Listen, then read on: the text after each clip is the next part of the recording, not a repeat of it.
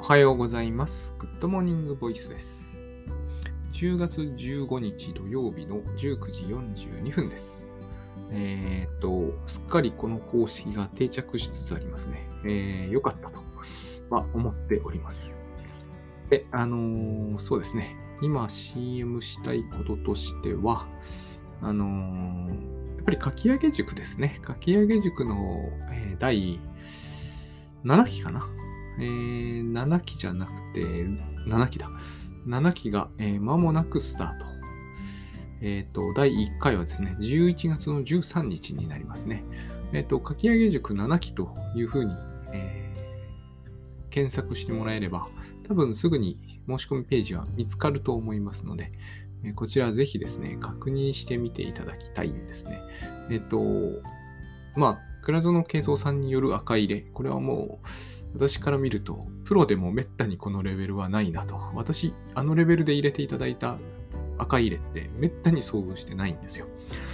まあ、全くないってわけじゃないんですよ。さすがに。えっ、と、企画が50もありますから。でも、あのレベルは本当めったにないんですよ。っていうのが、多分、えっ、と、体験できます。それと、書けなくなるっていう問題について、これはもう私も倉園さんも山のように体験はしてきているんで、もうあの手この手でですね、書けなくなる問題といったものに、手当てする考え方なり、方法なり、えーと、ワークなりをお伝えしていけるので、この2つだけでも私は、え十分いいんじゃない、意味あるんじゃないかなと思います。その上で6ヶ月、まあ、6ヶ月で電子書籍1冊分の原稿というのは、えー厳しいといえば厳しいんですけれども、まあ、不可能ではない期間だと思うんですね。まあ、こちらを、えー提供すると。まあ、3本立てですね。を、まあ、一応、えー物書きの、えーと、まあ、プロといえばプロなんで、え2人で、あの、あのサポートさせてもらって、しかも、えー人数がもう10名には満たないんですよ。参加者10名には満たないという状態なんで、結構そんなにですね、えっ、と、安っぽくはないと思うんですね。まあ、ここまで6期やってきて、おおむね8割型でかなり盛況だったので、安っぽいということではないと思うんですけれども、まあ、ぜひ、こう、この機会といえば、あれですけれども、まあ今、11月からスタートすれば、11、12、1、2、3、春にはね、えーうまくいけば本が、電子書籍が出せるということになるので、あの、まあ、チェックしてみてください。完全にこう、がっちり、珍しくちゃんと僕としては、えっ、と、お話できたなと思っておりますが、この話できた理由はありましてね、えっ、と、私今、ねじ巻き鳥クロニクル読んでいて、その雑感という珍しいタイトルで、えー前回出したんですよね、ポッドキャスト。で、あれはもう本当に長い小説ですごいなぁと思うんですよ。私はその、あんまり読んできてないんですよね、村上春樹さんの。全然じゃないんだけど、あんまり読んできていないんですよ。で、久しぶりにこういうのを、まあの、今もうな周辺に入っているんで、これでもうぐいぐい進んでいる感じなんですよね。どっちかというと今もこれを中断して読みたいぐらいなんだけれども、まあまあ、えっ、と、なんていうのかな、小説ってこういう風なのがいいと思うんですよね。えっ、と、仕事に中断されては、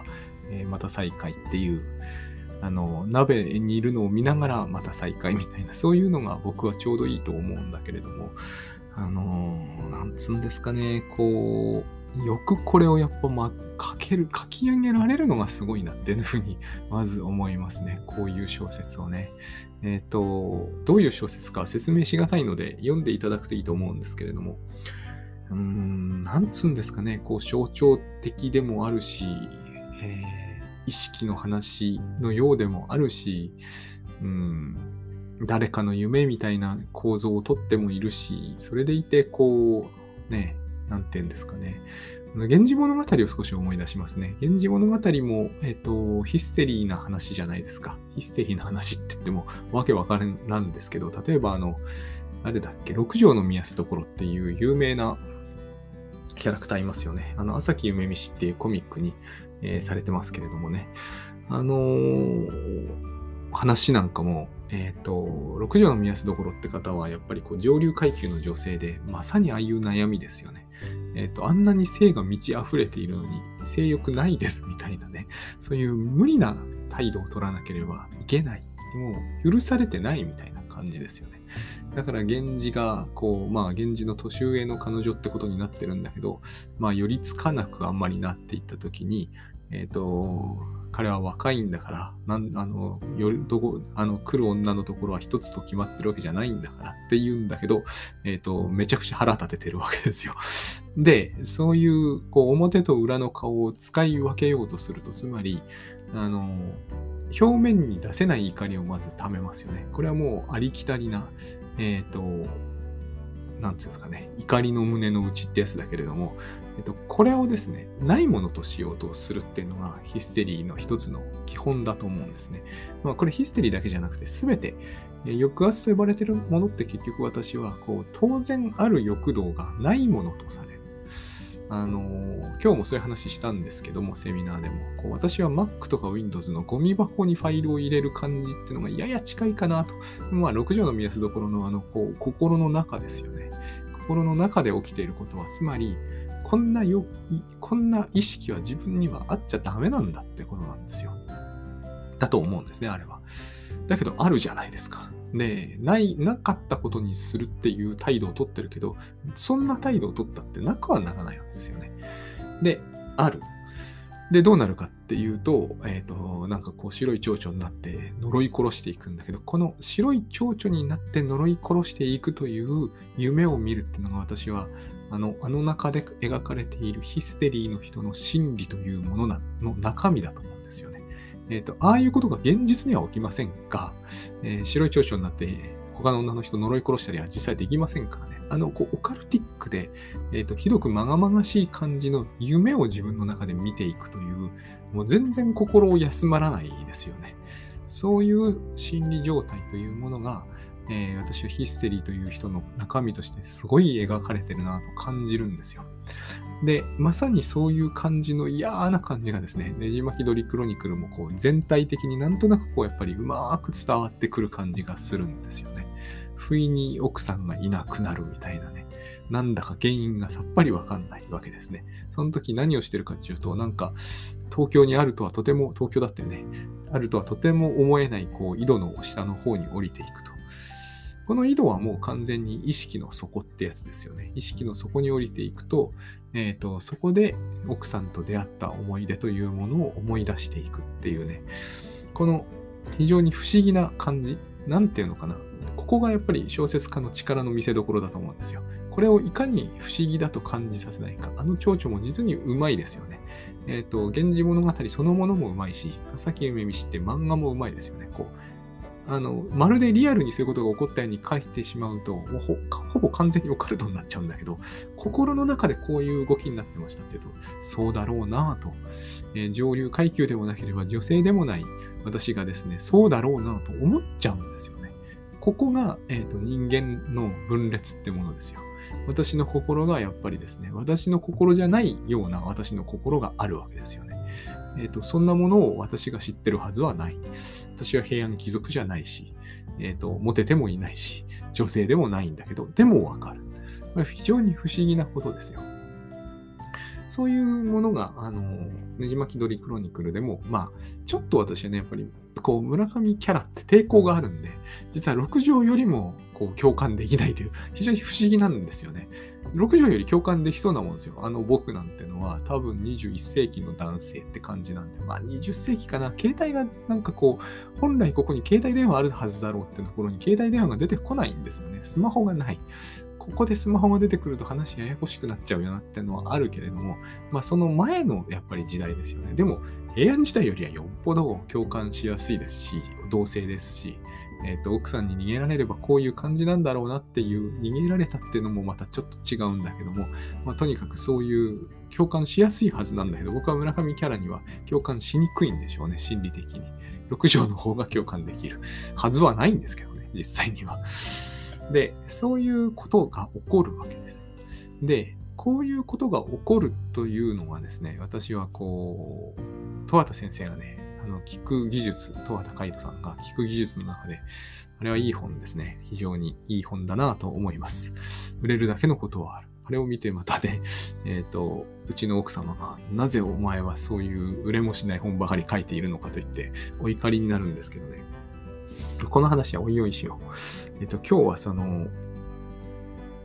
十和田さんが東映同一化とかそういう難しい言葉を使わなくてもって書かれてるんだけど、僕やっぱあれ逆だと思っちゃうんですよね。私は、えっ、ー、と、ウッドバイブスというものを得て、こう、自分がすごく開放的になり、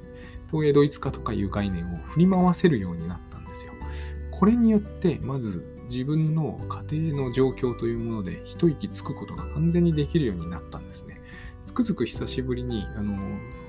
ねじ巻き鳥ですよ。あれ読んで、やっぱこの、こういう家庭的な緊張感みたいなものにずっとさらされてたら、耐えられないよなっていうね、風に、あれじゃ発狂しちゃうよっていう、発狂しかけてるじゃないですか、あの主人公は明らかに。昼間から、井戸の底に降りてる場合じゃないんですよ。あのままこう、二度と戻ってこれなくなるかもしれないじゃないですか。あの井戸が本当にあるんだとすればですけどね。つまり、えーと、そういうことをやりかねない心理状態に追い詰められるのはやっぱまずいって思うんですよね。で、そういう時に、なんていうのかな、かなり緊張度が高まってきた大人のこう、えーと、人間関係の中では、東映同一化ぐらいはですね、使えるように、知ってるだけじゃ十分じゃなくて、やっぱりいざって時のために使えるようになってないといけないんだと思うんですよね。人に対してこれを向けるのはともかく、自分自身の中ではやっぱりこれを使えるようになっておきたいなって僕は思うんですよ。あれってどういうことかというと、赤ちゃんが泣いてるってことなんですよ。ただ単に。非常に原始的なコミュニケーションなんですよね。普通の大人が、いい大人が洗練されたコミュニケーションというか、一般的なコミュニケーション能力を使うならばですよ。言葉使うに決まっていますよね。例えば、家の中でですね、あのそれこそ平安貴族じゃないですけど、手紙で筆談とか始めちゃったら何かまずいことが起こってるって、まあ一般的にはなんかやっぱ感じるじゃないですか。言葉で口を使えよって感じがするじゃないですか。なんか訳がありますよね。親子とかで筆談を始めてしまったら。で、それより、それと、そのですね、こう、口頭のコミュニケーションの間ぐらいのところに、東映同一化って現象を私は絶え間なく発生しているという気がするんですね。ここでやっぱり僕らは踏みとどまりたいなって僕なんかは思っちゃうわけですね。東映同一化っていうのは赤ちゃんが泣いているって今言った通り、あの、基本的に精神分析で言われてることって言葉が若干いかめしいけど全部原始的なやり口なんですよね。原始的なやり口って僕らは分かりにくい。原始的な心理状態の原始的なコミュニケーション、あるいは原始的な防衛メカニズム、そういうものはひどく我々はを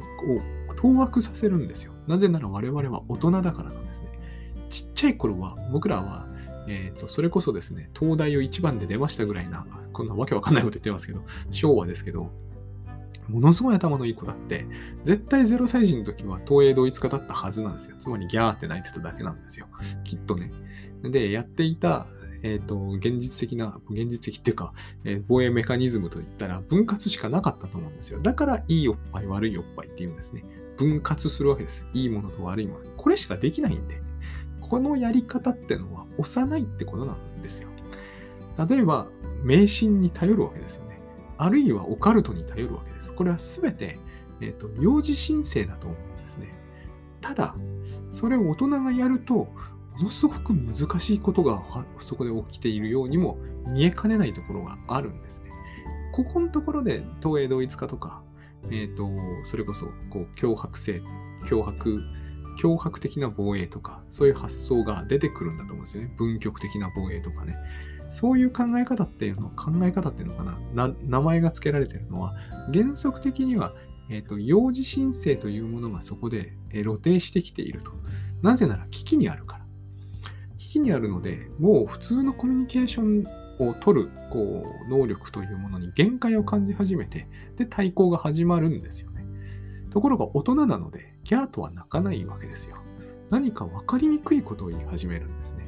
言ってる言葉と違うものがこう投げ込まれてくると。この投げ込まれてきたものを言葉の内容とともにこう捉えていこうとするときに、私はこう、東映同一化っていう、表現を使うしかないと思うんです。他の言葉を使ってもいいんだけど、え、ー、と、とにかく、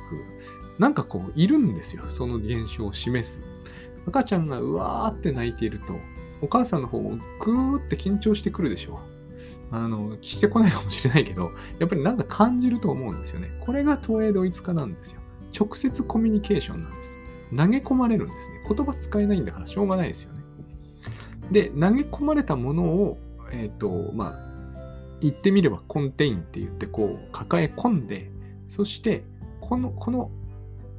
投げ込まれたものについて考えて、で解釈を与えて赤ちゃんに対して適切なことをするんですよね。この適切なことをできたっていう時に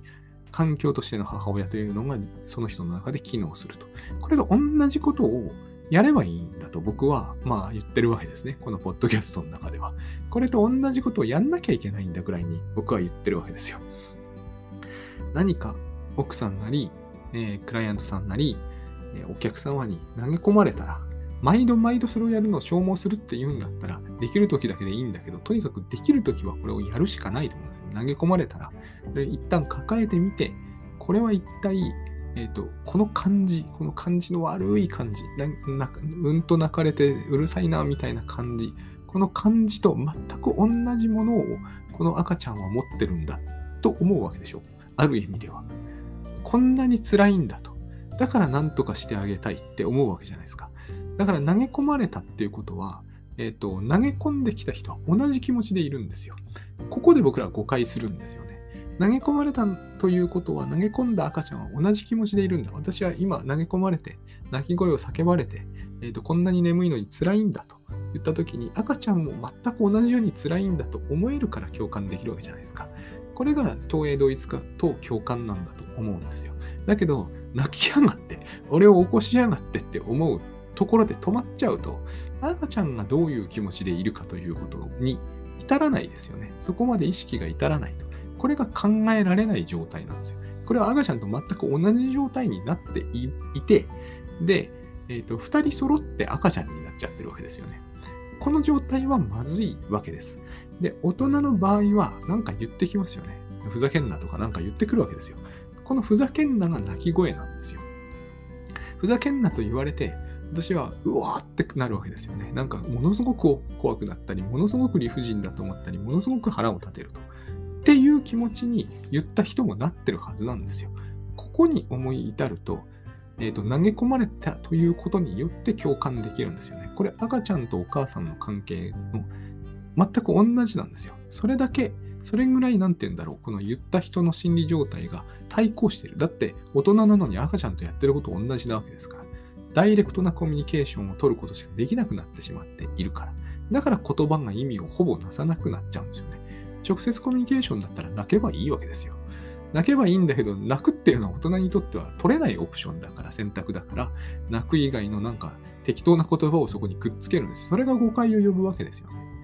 で、この直接投げかけられたコミュニケーションで考える能力を発揮できる人はそこで発揮するということによってですね、こういう気持ちになってるのかと、ここで共感できると。で、なんか解釈を、これは一体どうしてこういう気持ちになったんだろうという解釈をしようとすればですね、うまくいけば適切な質問が、あなたどうしてこんなに辛いんでしょうかっていうことを聞けると。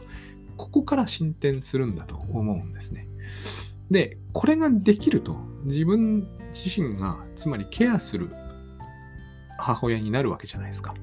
赤ちゃんに対してミルクをそれによってあげるとか、え、ー、と、着ているものを1枚脱がせて涼しくしてあげるとか、なんかこう適切な処置ができるということは、当然自分自身に対してもできるということになりますよね。こういうふうにして私たちは自分自身のケアにも成功するんですよ。きっと。だから、えっ、ー、と、与えられると、与えられると同時に、与えると同時に与えられるんですね。これは、あのー、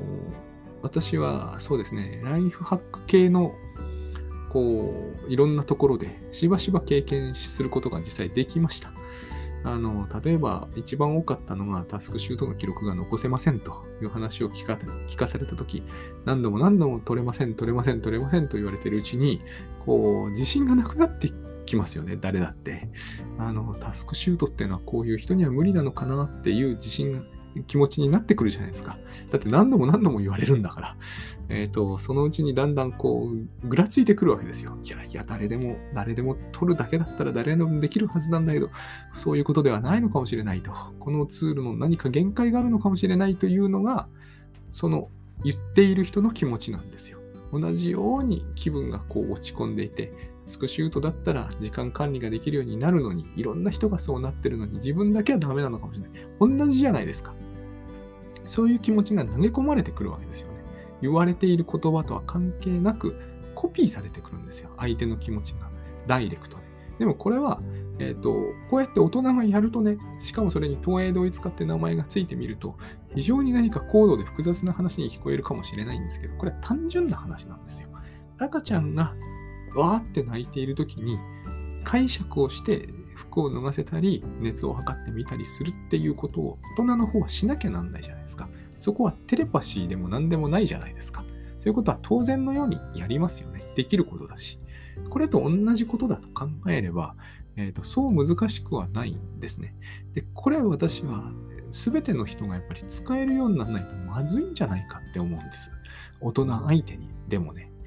これは、えーと、赤ちゃんとお母さんやお父さんだったらば当然できるんだけども、大人になるとそうではないことになっていきやすいんですよね。東映同一化みたいな概念を全然知らないし、私もそういうのを全然意識せずにやっていた頃は、えななんでこの人は記録をしようという気にならないんだろうとか、いや、本気で記録してみたらどうですかとか、余計なこと言おうとしちゃうんですよ。言わ言ったことないつもりですけどね。でもなんかそういう態度が出ちゃうわけじゃないですか。それは赤ちゃんが泣いた時にお母さんが、えーと、やるであろう適切な処置とはすごくかけ離れてますよね。お前なんで泣くんだって言う言い返してるようなもんなんですよ。そうすると事態が収集できなくなっていきますよね。どうしても。だから、こういうふうに、その原始的なコミュニケーション、原始的な心のありようというものを、その精神分析みたいなカウンセリングでも今そうだと思うんですけど、はすごくこう、いろんな知識を使って、いろんなこう専門用語を使ってですね、それを明らかにしようとしているわけです。ヒステリーもある意味そうなんだと思うんですね。原始的な心のありようだと思うんですよ。もちろんその赤ちゃんほどじゃないにしても、なかなか子供らしい心のありようだと思う。これにヒステリーって名前がつくと、何かこうですね、それこそその先日話題になっていた女性がキーって言うというような話になっちゃうんだけど、そういうそういうことをもともと言いたかったわけでも何でもないと思うんですね、あれは。で、あの、ただ大人がやるから、赤ちゃんになってやるわけじゃなくて、やっぱ大人がやるんでね、そこに言葉にトゲのある言葉みたいなものを使ってみたりするんで、えーと、誤解を招くわけです。どうしてもね。で、そこの誤解を招かないためにも、やっぱり私は繰り返しですけど、東映同一化って概念を持ってた方がいいと思うんですね。えっ、ー、と、知識を振り回さないっていうのは大事かもしれないんだけど、えっと、使わないとやっぱりわからないんですよ。やっぱ言葉を受けちゃいますからね。言葉の方をきつく感じて、トゲのある言葉だと、あの人はサイコパスかもしれない。全然違う話になっちゃうじゃないですか。そういうことをやってると。あの、もっと単純な話だったはずなのに、むしろややこしい話になっていく。まあ、あの、そういう概念を知らないとか、あの知ってても使わないとかいう、こっちの方が僕は問題だったと思うんですけどね、自分の中では。で、使わずにいて、えっと、この人は本当に厳しい人だ。もう距離を置いて、えっと、こういう人とは二度と関わらないようにするぐらいしか私にできることはないなとか、そういうですね、えっと、ことになってしまうわけですよ。やっぱり大人を相手にしているから。で、その言葉のトゲの方を考え始めるわけですよね。決してその人の心象の状態を、えー、読みに行こうという気がなくて、自分がこういう同じ気持ちにさせられてるだけなのに、えーと、自分は嫌な気持ちにさせられたっていうふうに捉えるわけですよ。もちろん相手は嫌な気持ちになってるわけだから、えーと、私にそれをコピーしてきているだけなんだけだとしても、私を嫌な気持ちにさせたという解釈をしても、正しくはありますよね。間違ってるわけじゃない。だけれども、えっと、その時に相手と同じ気持ちになってる、つまり共感できるっていうふうに考えるのと、えーと、攻撃されて私は嫌なもう嫌な気分にならなくてよかったはずのところを嫌な気分にさせられたんだから許せないっていうふうに考えるのとではえらい違うと思うんですよね。実際えらい違うんですよ、これが。あの、藤山直樹さんの、え、本の中にですね、この話をして終えようと思うんですけど、あのー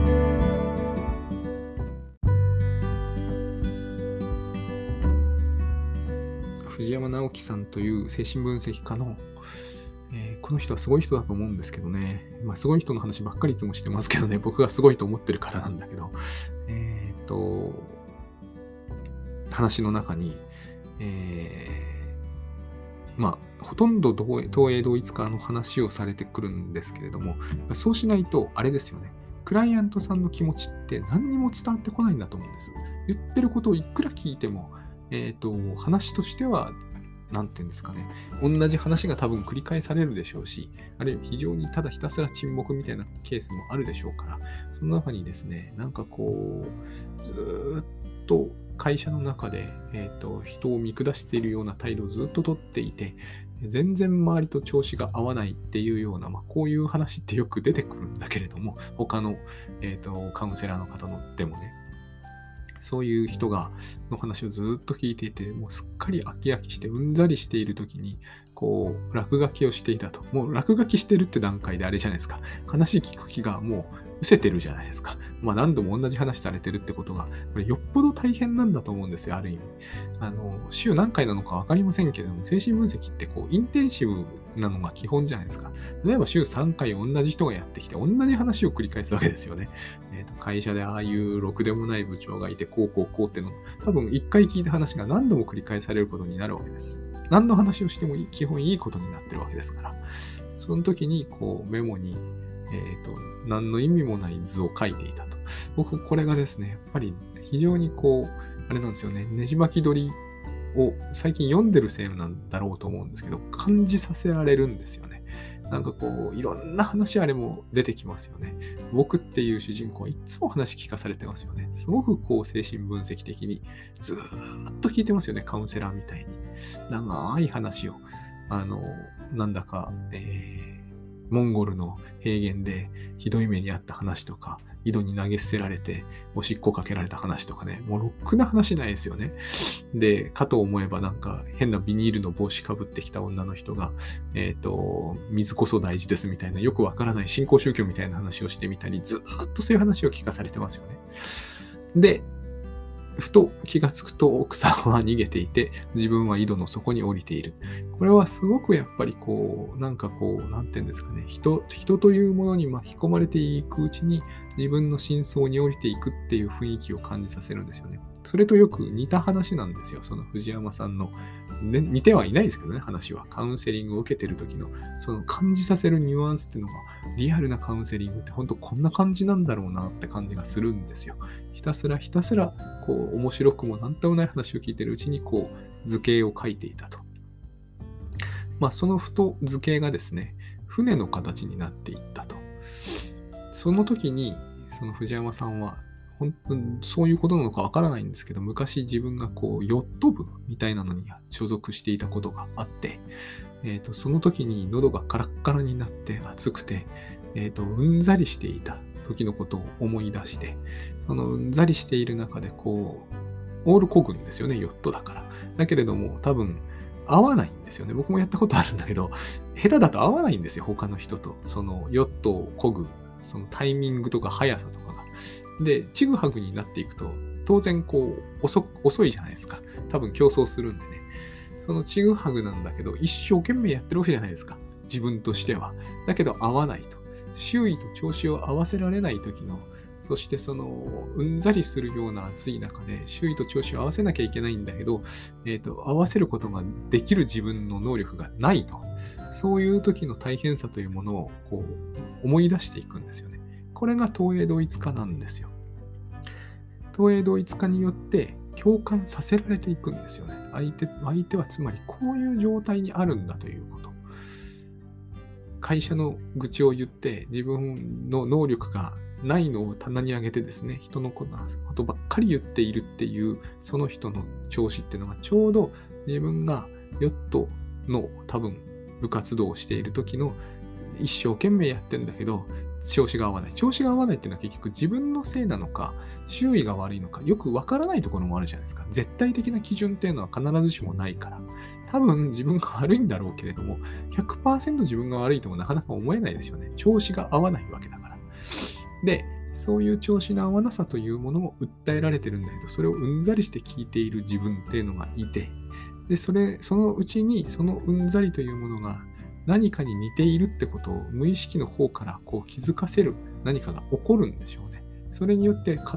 描いていた図形がヨットに見えていくみたいな、そういうことが起こると。よくできた偶然みたいな話ですけど、